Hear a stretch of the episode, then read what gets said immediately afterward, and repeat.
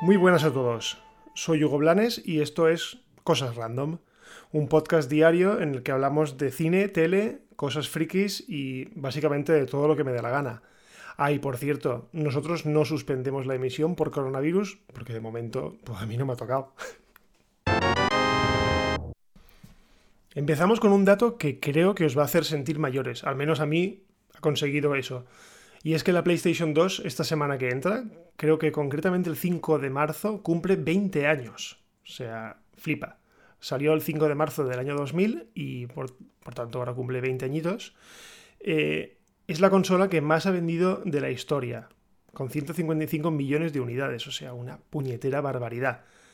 Eh, yo la tuve, la verdad es que yo la tuve, me la compraron para acabar la carrera eh, y un poco en, en para resarcirse un poco mis padres porque no me compraron la Super Nintendo cuando salió porque suspendí varias asignaturas, entonces pues esa me la compraron. Y la verdad es que la disfruté muchísimo. O sea, tuve juegazos chulos como los Resident Evil, tuve juegazos como uno que recuerdo que era de Kojima, y mira que a Kojima le tengo rabia, pero ese juego me gustó muchísimo, era uno que se llamaba el Zone of the Enders, que era como de robots que, que se disparaban entre ellos, no sé, muy chulo. La lástima es que la vendí. La vendí porque no me aportaba nada y, ahora pues, pues no la tengo. Pero bueno, ya os digo, 20 años. Flipa.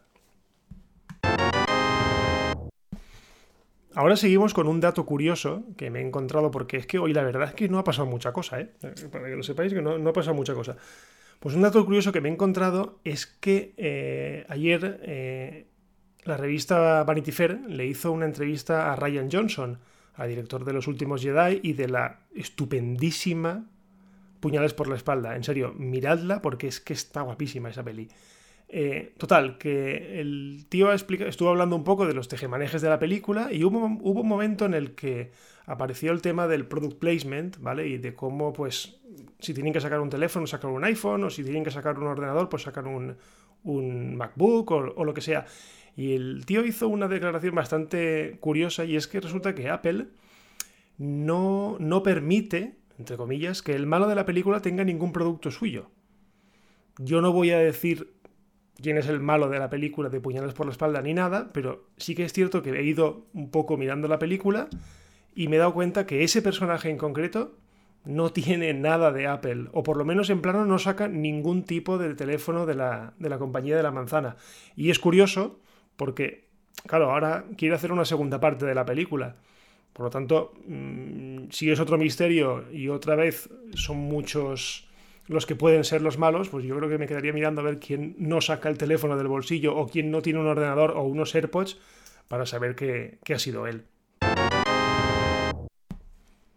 Feliz día del Pokémon. Porque sí, porque existe un día de la madre, existe un día del padre, existe o existía el día del subnormal, que evidentemente no queda bien decirlo ahora, aunque para mucha gente deberían de volver a instaurarlo, ¿vale? Pues existe el día del Pokémon.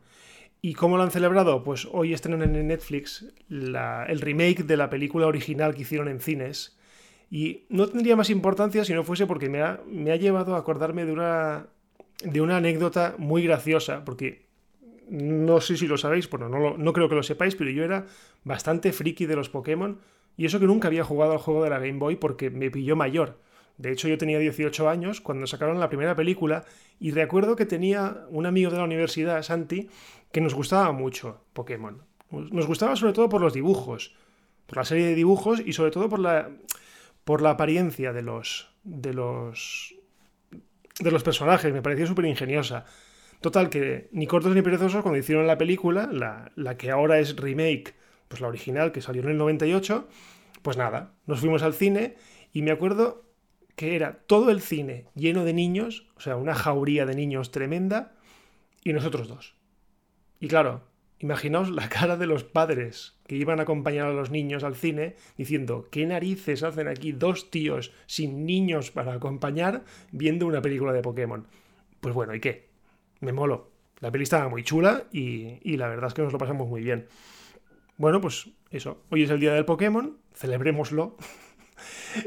y sí que es verdad que últimamente me estaba planteando eh, comprarme la última, el último juego para la Nintendo Switch, porque mi hija me lo ha estado pidiendo mucho y la verdad es que creo que con la excusa, como casi siempre, pues lo compraremos. Y por cierto, contaros una cosa que me he comprado hoy. Eh, resulta que yo soy bastante fan de cuando era más chaval de la película de Akira. ¿vale? Sabía que estaba basado en un manga, sabía que, existían bastantes ediciones, pero nunca me había decidido a comprármela.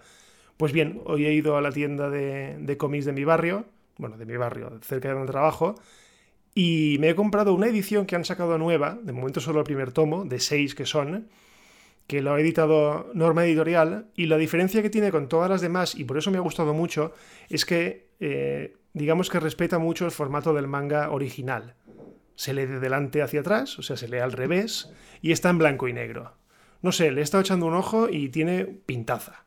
Ya os digo, si os gusta el manga y en concreto si os gusta la historia de Akira, que a mí, a mí la verdad es que me gustó muchísimo la película, aunque me han dicho que la, la novela no, el, manga es un poco diferente.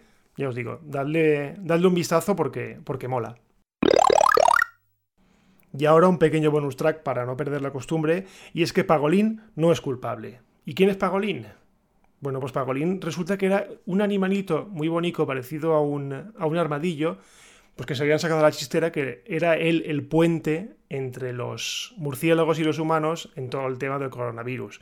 Bueno, pues resulta que un análisis genético que le han hecho al pobre animal han llegado a la conclusión de que no, de que la criaturita pues no tiene culpa de nada y de que probablemente si a los chinos les gusta en cierta manera chupar eh, murciélagos, pues ya está, pues viene de ahí y punto. Así que ojo, id con cuidado a la hora de echarle la culpa a animalitos bonicos, porque ya os digo, el pagolín no es culpable. Viva el pagolín. Bueno, y hasta aquí el episodio de hoy de Cosas Random. Acordaos que mañana ya no hay episodio porque es sábado, ya que esto sale viernes por la mañana. Y nos vemos el lunes. Así que nada, pasad un buen fin de semana y adiós.